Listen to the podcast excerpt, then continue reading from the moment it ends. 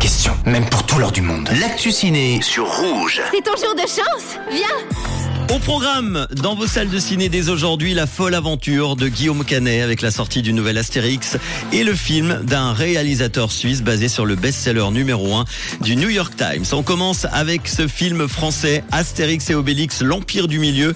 Nous sommes en 50 avant Jésus-Christ. L'impératrice de Chine est alors emprisonnée suite à un coup d'État. Pour la libérer, la princesse Fouilly demande de l'aide à Astérix et Obélix. Ensemble, ils partent donc à l'aventure, mais César et sa puissante armée ont eux aussi pris la direction euh, de l'Empire du Milieu. On écoute euh, la bande-annonce.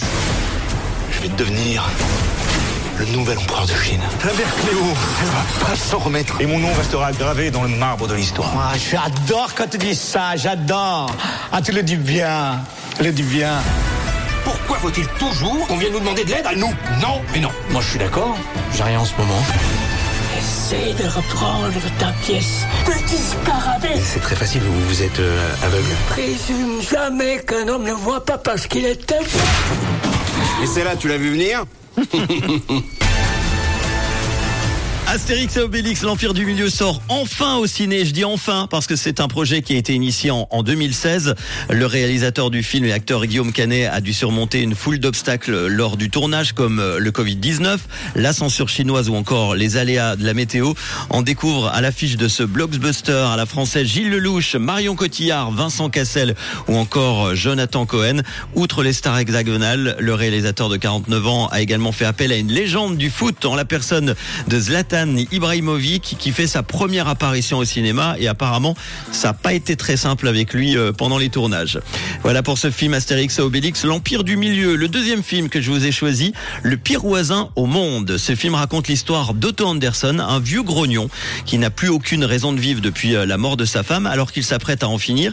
Il est dérangé dans ses plans par une famille jeune et pleine d'énergie qui s'installe dans la maison voisine, donc juste à côté.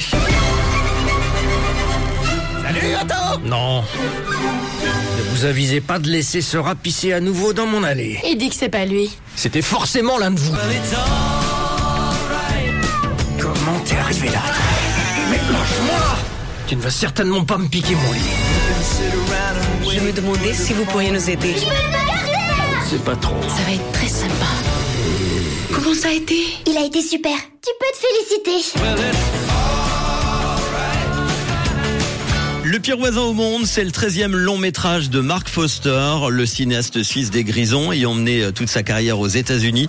C'est une histoire touchante et drôle sur l'amour, le deuil et la vie tirée d'un best-seller. Ce film montre qu'on peut parfois trouver une famille là où on s'y attendait le moins. Ça s'appelle Le pire voisin au monde. Et puis le deuxième film, donc Astérix et Obélix, l'Empire du Milieu.